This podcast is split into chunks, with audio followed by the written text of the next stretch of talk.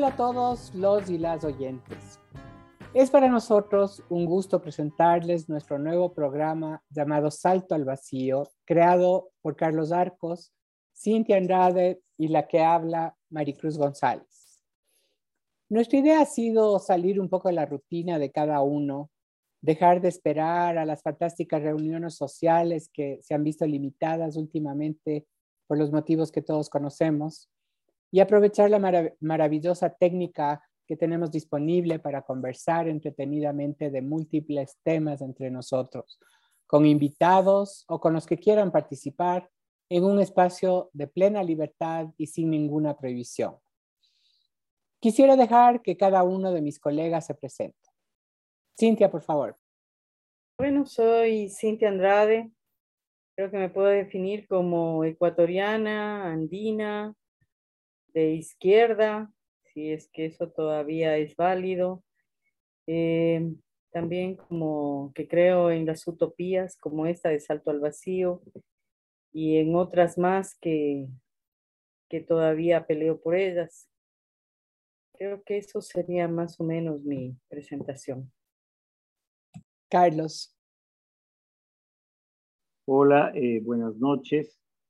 Eh, eh, mi, nombre es Carlos Darcos Cabrera, soy escritor. Mi más reciente novela eh, se llama Un día cualquiera, publicada por, por ah, eh, Editorial Planeta. vivo en una pequeña ciudad a las orillas del mar Océano, como se le llamaba antiguamente al Pacífico, en compañía de mi gata llamada Jaque Mate. Estoy muy contento de poder participar en este salto al vacío Esperemos que no nos estrellemos. Esperemos que no, Carlos. Y quedo yo, la que habla, Maricruz González, traductora, intérprete, madre, abuela, eterna escritora frustrada, pero sobre todo amante de la plena libertad y buscadora permanente de la verdad. Y hemos querido inaugurar Salto al Vacío con el homenaje a un querido amigo de todos nosotros que nos dejó hace un poco más de un mes, que es Santiago Carcelén Cornejo. Santiago fue actor y director de teatro, poeta, documentalista y guionista. Pensamos que la mejor manera de homenajear al amigo era recordarles a ustedes o presentar a los que no, no lo conozcan uno de los documentales más logrados se llama Camilo Egas, un hombre secreto. Y para completar la presentación de este maravilloso documental, tenemos como invitado a otro gran documentalista y querido amigo Juan Diego Pérez, que eh, estuvo a cargo de las cámaras en la, la parte de Nueva York. Los motivos nos los contará Juan Diego en otro podcast a continuación de este. Está abierto el micrófono para ustedes, amigos, Carlos, Cintia. Sus opiniones sobre este documental para introducirlo. Carlos. Bueno, gracias, eh, Maricruz. Eh, bueno, eh, concuerdo contigo que es el más destacado documental de Santiago. Tiene una obra cinematográfica importante. Eh, no solo lo de, Camilo Vegas, también uno sobre otro pintor, amigo Jacome. Eh, tiene un video sobre, la sobre los grupos de música urbana marginal en Quito, eh, los prontuariados, que yo creo que es un video muy fuerte, muy poderoso, muy potente, que creo que fue lo último que hizo, ¿ya? Y muchos documentales institucionales que siempre tienen un rasgo muy particular eh, en su realización, entre ellos, por ejemplo, uno sobre las mujeres quichuas, que siempre me llamó mucho la atención sobre salud reproductiva, básicamente las mujeres quichuas. Pero en términos tal vez más, eh, más de vuelo, yo diría, artístico, están el, este documental de el hombre, Camilo Egas del El hombre secreto, el de Ramiro Jacome y los prontuariados, que realmente yo no sé si dónde se lo pueda conseguir, dónde estará eh, dónde estará, dónde se lo podrá mirar nuevamente, porque es un, es un video que me causó muchísima impresión. Eh, así es que básicamente comparto, comparto contigo la importancia de esta película, de este documental de, de Santiago, que lo convierte a mi juicio en uno de los más destacados documentalistas eh, que tuvo el país. ¿Y qué, cuál es tu opinión, Carlos, sobre este, este documental? ¿Qué nos puedes decir? Eh, bueno, eh, yo creo que para mí es un documental en el cual están todas las facetas de Santiago Carcelén Cornejo primero el director, el cineasta, el director de cine, el guionista, ya el investigador, porque si prestamos atención al documental, es una investigación eh, exhaustiva, minuciosa, con unos detalles impresionantes, como por ejemplo eh, haber buscado y encontrado el acta de bautizo de, de, de Camilo Egas y que nos descubra que es que es un, un hijo natural, digamos, reconocido por, eh, reconocido que en ese tiempo era una, era una afrenta, era una, en realidad era un, una, una, digamos, algo que te marcaba de por vida, ¿no? Eh, eh, y por otro lado, incluso el actor, porque Santiago es otro de los personajes que está en ese documental, que lo, que lo vincula con su vieja, antigua, original afición de teatro, al teatro. No olvidemos que Santiago era un actor del más destacado grupo de teatro de Chile en los años 70, el Aleph, ya bajo la dirección del mítico Oscar Castro, ¿no? Así es que esa es mi, digamos, mi, esta primera opinión sobre el documental. Gracias, Carlos. Y Cintia, ¿cuál sería tu opinión? Eh, bueno, yo realmente a mí me impresionó el documental, me impresionaron muchas cosas, eh, sobre todo porque eh, verle a Santiago de nuevo sí fue impresionante. Oír su voz, ver sus gestos, sí me conmovió. Ahorita que lo volví a ver al documental para justamente hacer este podcast. Y esa fue la, la primera parte. La, la, otra parte, como dice Carlos, eh, es impresionante todo lo que había atrás, pero también es impresionante eh, que yo me, me, declaro una total ignorante de Camilo Vegas después de ver el documental, ¿no? O sea, yo sabía muy poco de Camilo Vegas y eso es una, una cosa gravísima eh, que de un pintor tan, tan realmente tan fantástico como Camilo Vegas, los ecuatorianos sepamos tan poco, ¿no? Porque hay tan pocas cosas recogidas de él, hay, hay tan poca eh, valoración por el propio Estado ecuatoriano de este, de este pintor. Entonces, esa es una de las cosas que a mí sí me, me golpeó del documental, de ver eh, lo poco que sabemos de, de Camilo Vegas y, claro, el documental tiene ese gran mérito de, plantearnos eh, esa, esa vida del pintor, pero también de, mostrarnos un montón de cuadros, un montón de, eh, de murales, de cosas así de Camilo Vegas que, que no están a nuestro alcance, ¿no? Y que el país no lo ha recogido y que, y que no hemos podido ver, no hemos podido conocer. Eh, también una de las cosas que, que me encantó del documental realmente fue la música, fue la ambientación que hubo alrededor de, de todas las facetas del documental. Eso me, me gustó muchísimo porque fue realmente eh, recoger mucha esencia de lo que de, de, lo que hay en los cuadros, de lo que hay como artista de Camilo Vegas. Entonces yo creo que esas son dos cosas que, que me encantaron del documental. Cintia, antes habíamos, antes del micrófono, habíamos estado comentando y escuchando tu apreciación acerca eh, de su relación con Zambisa. Cuéntanos un poco de eso que me pareció muy interesante.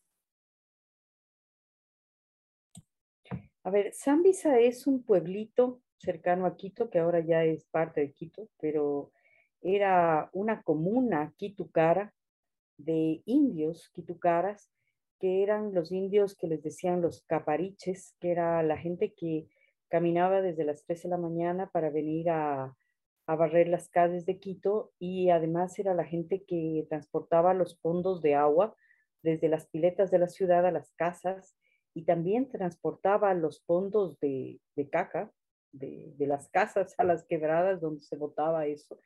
Entonces era gente muy, muy humilde eran eh, indios eh, realmente muy humildes, era, se puede decir, lo más bajo de la escala social. la gente que trabajaba en los oficios poco, poco remunerados por un lado y también los, los oficios poco cotizados.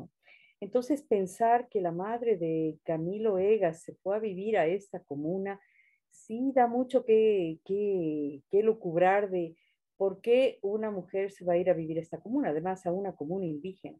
Lo que me hace pensar realmente que em, eh, ella era parte de la comuna, o sea, ella era indígena, porque en la comuna no, no había nada. Ahora hay un pueblo y ahora es un barrio, ¿no? Pero eh, en esa época no, pues. Entonces, eh, seguramente ella era parte de la, de la comuna. Y eso hace que si su padre era profesor, como nos cuenta Santiago en el documental, eh, él era más blanqueado que la madre y además al ser profesor tenía un estatus social más alto. Entonces la madre era más indígena, era lógico que se esconda, se puede decir, ¿no? en esta comuna y que, él, eh, y que críe a este hijo natural, a este hijo poco, poco bien visto, eh, como Camilo Egas, en la comuna. ¿no? Y en el documental también se plantea eso, ¿no? De que prácticamente el padre les ha de haber visitado nunca, ¿no? Por, por justamente por, por, lo lejano y por lo difícil de acceso que, que tenían eso. Entonces eso, eso es más o menos una, una de las cosas que, que, se descubre, ¿no? En el documental. Qué interesante, ¿no? Sí, a mí realmente es un documental que cuando Santiago lo presentó por primera vez me fascinó porque Camilo Egas para mí era, yo cuando me gradué del colegio hice una tesis sobre historia de arte y ahí lo conocí a través de algún libro de historia de arte, lo, lo conocí, conocí la obra, la poca obra que, que había en algún libro ah, ah, sobre arte ecuatoriano a Camilo Egas y me quedó grabado en la mente. Entonces, la primera vez que vi con, el, documental me quedé fascinada y además agradecida de que alguien lo, hubiera hecho, además del museo que hicieron, ¿no? No me acuerdo quién es el que hizo o, la que hizo, eh, organizó ese museo, pero me gustaba mucho ir allá. Y al ver otra vez este, este documental para este programa, vi muchas cosas más, ¿no? Porque, y ah, además de lo que ustedes han dicho, que son cosas muy interesantes, eh, vuelvo a lo que eh, decías, Carlos, sobre la investigación y el planteamiento que hace Santiago para tratar el, ah, el, personaje, ¿no? Y es una de las cosas que también me, me, me, impresionó es saber que fue hijo natural y correlacionar eso con la vida eh, de alejamiento al Ecuador que tuvo oh, Camilo Egas, ¿no?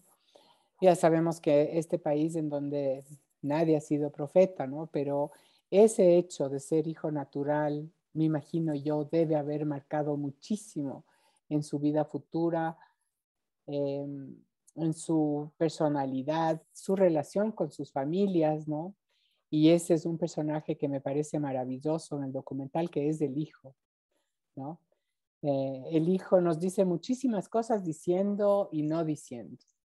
Eh, muchísimas cosas acerca de su padre, acerca del pintor.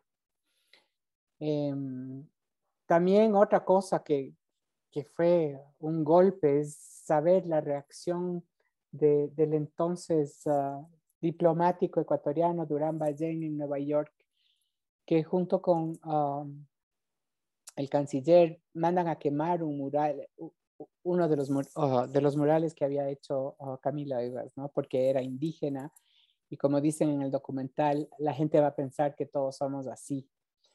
Es algo, pero de un dolor profundo, ¿no? Y que da mucha cuenta de lo que es el Ecuador. Eh, pero bueno, es, es un documental que, que, tiene muchísimas, muchísimos aspectos de, de riqueza sobre el personaje y alrededor de él también. Carlos, ¿quisieras añadir algo? Eh, sí, por supuesto, muy interesante las opiniones de tanto de Cintia como la tuya. Em, yo quisiera, eh, comparto con, con, con, con, las opiniones de ustedes, yo quisiera tal vez rescatar otro aspecto de, digamos, una visión global del, del, del, del documental, porque luego cuando en otra, en otra ronda de intervenciones sí me, me gustaría reflexionar sobre el EGAS que presenta Santiago, ¿sí? Eh, creo que el documental es este momento un, un, un, un ejercicio de memoria histórica extraordinario eh, por, los, por los personajes que, que, aparecen en el documental. Bueno, Egas desapareció hace mucho tiempo, pero está es Vistonov que tiene opiniones muy interesantes sobre la obra de, de Egas. Es, eh, ya, ya, ya falleció en, el tiempo de la pandemia, hace creo que un año atrás. Están los dos profesores de la central, ¿ya? que también dan opiniones muy interesantes sobre la trayectoria de, de, Egas, la trayectoria como pintor, los premios que gana, hay unas reflexiones muy buenas allí. Y por último, el mismo Santiago, que se nos fue tempranamente, ¿sí? Entonces yo creo que el documental ya es en sí mismo un, un, un digamos, un, un punto de encuentro de personajes extremadamente importantes en la historia de la, de la, pintura y de la, de la, formación artística en Ecuador. Y luego, por último, digamos, adicionalmente, el documental es en sí mismo la reivindicación de uno de los mayores pintores ecuatorianos, no solo de proyección local, que en realidad casi no existe, sino de proyección internacional. Es un, es un, es un, es un pintor que está en el centro de la escena eh, eh, digamos, artística de Nueva York durante años enteros, ¿sí? Y que participa de eventos extraordinarios de la, de la, de, la, de la historia del, del, 20, del, perdón, del siglo XX, sí, la, la gran crisis económica eh, americana, la, la, Gran Depresión, parte de su obra tiene que ver con eso y se inscribe en las grandes corrientes pictóricas norteamericanas de ese momento, y luego la misma revolución, digamos, la, su, participación, su, apoyo al lado republicano de la Guerra Civil Española. Entonces, eh, digamos, no es un, no solo no es, no, es, no es un pintor secundario, es un gran pintor, pero además un hombre que participa en momentos cruciales del, del siglo XX, algo que no es muy frecuente entre los pintores ecuatorianos, sí, entre los intelectuales ecuatorianos, diría, porque no solo es un pintor, es un intelectual. Entonces, el documental tiene estas dos dos facetas, digamos. Eh, por un lado, eh, una, un documental que está cargado de historia este momento, de historias personales, y por otro lado, una reivindicación oportuna, una reivindicación además que hace justicia a un pintor extraordinario, ¿sí? Y, yo me atrevería a decir que no está, no es ajeno el documental a la recuperación de Egas, incluso eh, de uno de sus murales en, en, Nueva York. No sé, eso tal vez no sé si coinciden, si, si fue una coincidencia, pero eso es. En todo caso, eh, reivindicar a Egas implica mirar el documental ya de Santiago Carcelén Cornejo, el, cine, el cineasta secreto. Bueno, es interesante, ¿no? Justo ahora estamos viviendo una controversia acerca de un mural que se nos ha impuesto a un costo altísimo. Y como quisiéramos tener un mural de, de, Egas, ¿no? Ese de volver al Ecuador es un punto muy controversial, ¿no? Yo visité ese, ese mural en The New School, lo volvieron a poner al ingreso y era, yo sentí un orgullo inmenso de verlo ahí y está, creo yo, bien puesto ahí, porque Camilo Egas estuvo casi 30 años de director de The New School. Eso no es tampoco cualquier cosa, ¿no? 30 años de director de, de, una institución como esa también ah, lo hace pasar a la historia, cosa que no ha logrado ah, tampoco nadie aquí en el Ecuador. Cintia. Eh, le estaba oyendo a Carlos y realmente sí, o sea, es, es, un, es una reivindicación de alguien que en el país poco se conoce. Y como les decía al principio, em, no, em, em, o sea, poco conocía yo de ciertas cosas de, de, Camilo Egas. Entonces, eh, esa es una de las de, los méritos, creo, del, documental, por otro lado. Por otro, em, creo que reivindicar también la parte más humana de Camilo Egas, ¿no? Hablar con el hijo, ver los sentimientos del hijo hacia un padre que realmente se dedicó a su pintura y a su cosa y tal vez fue eh, lejano a su, a su hijo, ¿no? Lejano a su familia, eh, porque era un pintor, estaba dentro de, de, sus intereses, estaban otras cosas, ¿no? Pero al mismo tiempo, ese orgullo del hijo, esa pena del hijo de que no se le reivindique así al padre, em, eso, eso, esa parte del documental también, esa parte tan humana del documental, me pareció em, súper, em, ¿cómo les digo? Súper chévere y además, o sea, que, que suma a la vida de, de, de Camilo Oegas. Eh, otra de las cosas es su relación con las mujeres, ¿no? Con su madre, los cuadros y una de las cosas simpaticísimas que casi no se ven en el documental y que a mí sí me sorprendieron fue que Camilo Vegas también había sido escultor y que sus esculturas eran cuerpos femeninos, ¿no? Que desgraciadamente en el documental no se ven, o sea, el hijo dice, sí, aquí están dos esculturas, pero prácticamente no se las ve. Y yo no había conocido que él había hecho escultura y, desgraciadamente no, no se ve más, ¿no? Y, y esas, o sea, esas son partes del, del documental que, que, son realmente pequeñas perlas, pequeñas eh, cosas que suman a la vida de, de Camilo Egas, que, que, el, que, el, documental le, le, le reivindica. Hay una definición de Egas que dice que la verdad del arte no radica en las apariencias y la base de una cultura hay que buscarla en las raíces de la sociedad. Esa definición creo que se la ve claramente en, su pintura. Eh, me parece que es una, una apreciación sumamente importante para, para entender no solo la obra de, Camilo Ega, sino también eh, responder una pregunta que está implícita en, en la última intervención de Cintia. Eh, ¿Qué egas nos presenta Santiago? ¿Qué, qué, qué egas nos, nos, nos hace, digamos, descubrir en el documental? ¿no? Eh, porque bueno, está, eh, ya lo ha dicho, está este lado humano, este lado humano, el lado eh,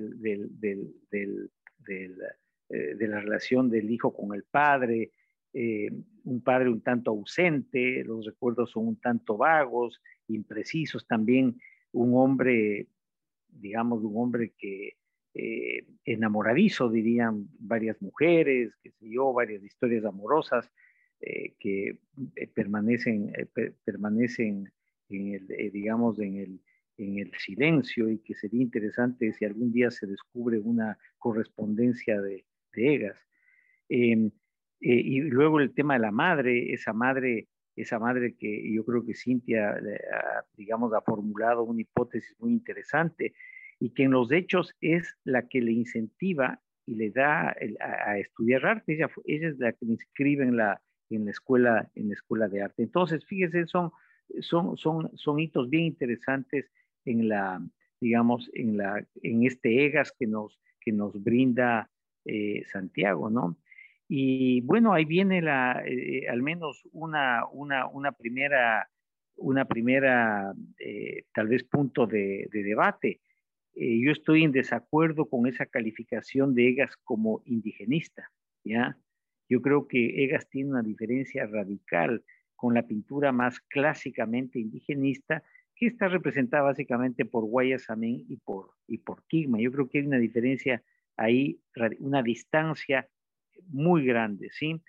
Eh, la primera vez que vi un cuadro de Egas, yo la primera vez que vi un cuadro de Egas fue en la biblioteca de la Circasiana de y Camaño, en el que había unos preciosos cuadros de gran formato, no me acuerdo cuántos, creo que 14 cuadros en, el, en una especie de, de pasadizo alto que tenía la biblioteca, y que fueron pintados por encargo de, de, de, Gijón y Camaño. En realidad Gijón y Camaño fue una especie de mecenas en esa época de Egas. Y eso es interesante para romper los, estos mitos de terratenientes eh, brutos, ignorantes. A mí me fascinó la biblioteca de Gijón y Camaño, el tipo sabía alemán, francés, inglés, ¿ya? Y bueno, descubrir allí esos cuadros para mí fue una experiencia única, única. ¿Por qué? Porque de repente no eran esos, no eran eso, esa cultura derrotada, pisada, esa cultura triste, esa cultura opresiva. Era una cultura con un sentido de la dignidad en la mitad de la pobreza y la opresión extraordinaria. Esas, esos cuadros, hay un cuadro de las mujeres desnudas, tanto en la porción como aquellas están haciendo frente y se ve el agua al fondo, que son maravillosas, que nos da el lado oculto, ¿ya? de, una, de una cultura, ¿ya? El lado, el, lado, el lado ceremonial, festivo de auto, autovaloración de sus, propios, sus propias cosas. Y eso lo descubre Egas. ¿ya? Eso me pareció fascinante, por eso yo creo que yo discrepo radicalmente allí, sí, de la idea de Egas indigenista. No, Egas no era indigenista. Yo creo que Egas fue un tipo que aprendió a mirar probablemente por experiencia de su madre, por su vida en Zambisa, desde adentro, aquellos elementos escondidos, festivos, eh, eh, de, profunda autoestima de una cultura que nosotros, desde el mundo Mishu, para usar una palabra que le he usado largamente en una de mis novelas, eh, permanece oculta. Totalmente de acuerdo contigo sobre el pintor indigenista, ¿no? O sea, uno puede ver su obra eh, y, es, otra, es otro asunto, otro asunto. Cintia, tú tenías uh, opinión al respecto. Eh, sí, eh, creo que es súper interesante el punto del Carlos y me llama a la memoria un asunto que, que, viene discutiéndose desde hace mucho tiempo sobre la existencia del pueblo Quitucara y la reivindicación del pueblo Quitucara. porque más o menos la cultura oficial dice que el pueblo quitucara no existe, que es una invención y que muchas de las cosas hasta de los historiadores como Juan de Velasco son invenciones, cuando ahora ya se ha encontrado hasta libros, de, se puede decir, de la colonia temprana en la que se basó Juan de Velasco para escribir su historia, y donde habla de este pueblo y habla de las eh, de la cultura y habla, habla de las especificaciones que tiene eh, la, la, cultura quitocada. Entonces, eh, mucha la gente dice que la pintura de Egas, de, de estos indígenas, son una invención, son una idealización que hace Egas, o sea, Egas más o menos inventa todo esto para ponerles bonito a los indígenas, ¿no? Eh, y eso sí me parece gravísimo porque yo creo que Egas está retratando lo que ve, está retratando eh, ese mundo indígena desde adentro, como dice Carlos, ¿no es cierto? Entonces, no es que Egas está inventando esos, esos rituales, esas festividades, esas alegrías, y, sino que, que, está reivindicando realmente eh, lo que él está viviendo y, y, y ve desde adentro. Y, claro, ahí hay la, me viene también a la memoria el, asunto de ese mural destruido, en que la figura principal del mural era esta mujer indígena muy grande, semidesnuda y con todas estas descripciones que hacía Durán Ballén.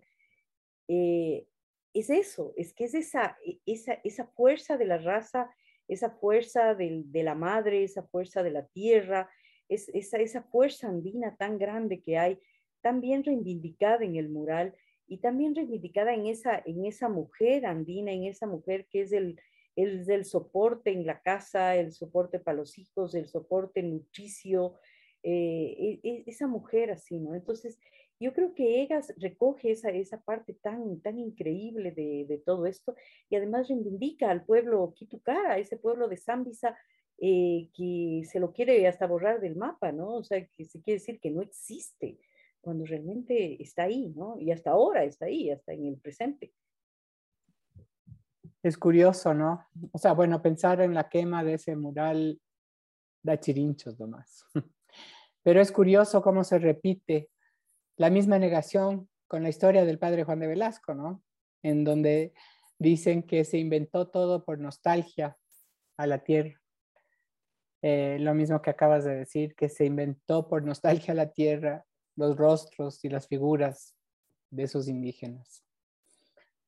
Es, ah, es triste, pero quedémonos con el recuerdo del documental, porque el documental realmente reivindica a, a Camilo Egas en una forma maravillosa. Carlos.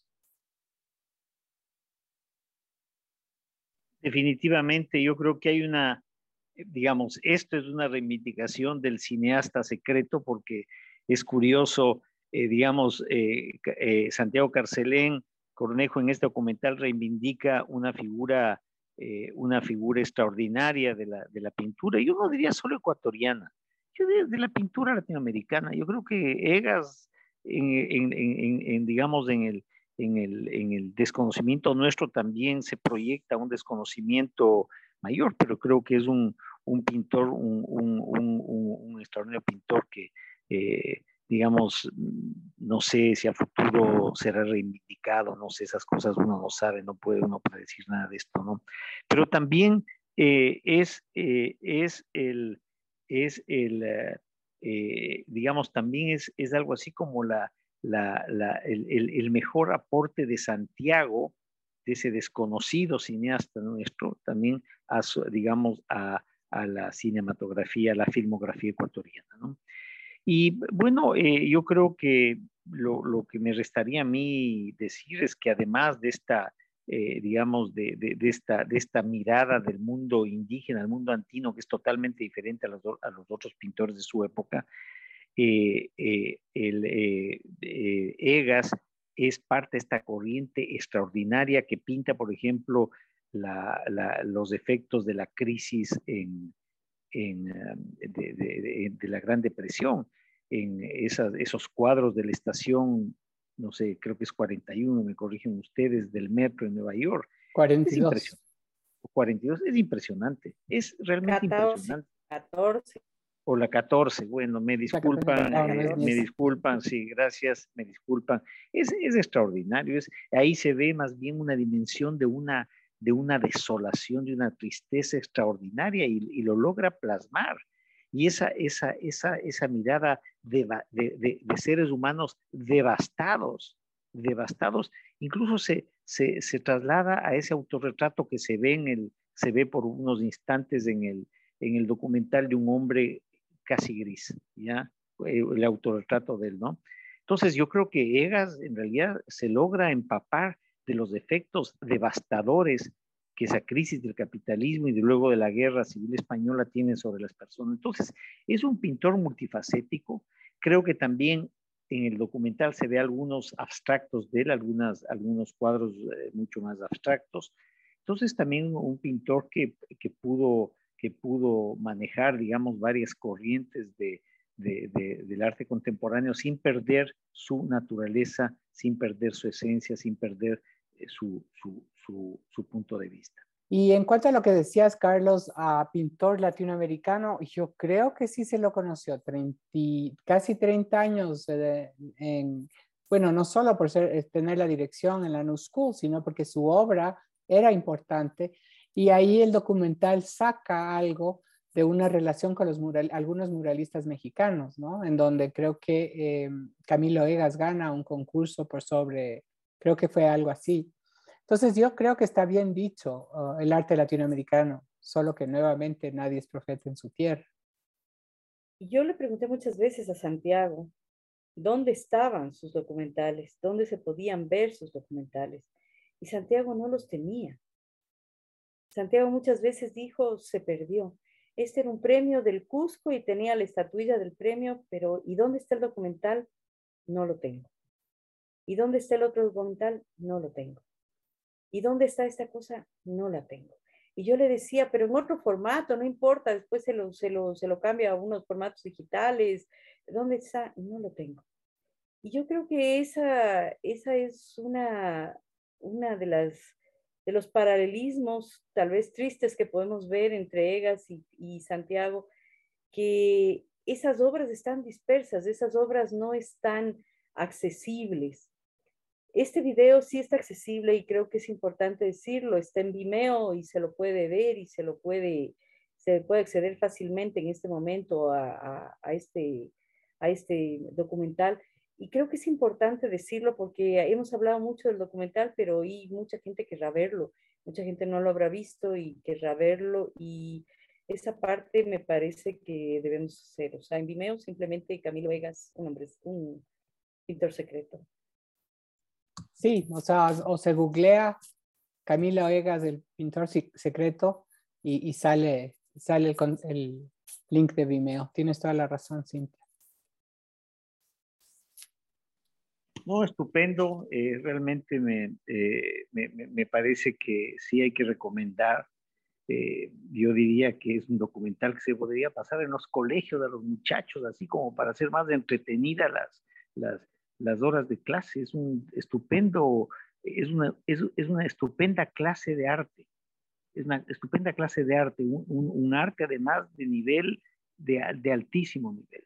Así es que sí, yo también recomiendo eh, hay cómo acceder a, Vimeo y bueno, estamos cerrando este, este podcast. No sé si cuántos minutos tenemos para seguir hablando, pero bueno, eh, eh, ha sido sumamente interesante para mí participar y hablar sobre, no solo sobre el video, sino sobre esa persona, sobre ese creador que también fue Santiago Carcelén. Y es una pena que su obra también esté oculta, esté eh, en parte dispersa, quizás con el tiempo haya cómo eh, recuperar algo de eso.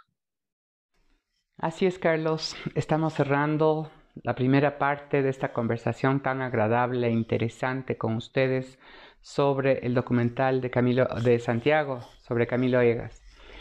El siguiente podcast, y les quiero invitar, va a ser muy interesante. Como les decía, con ah, Juan Diego Pérez Arias, quien ah, se encargó de las cámaras en la filmación sobre el pintor en Nueva York.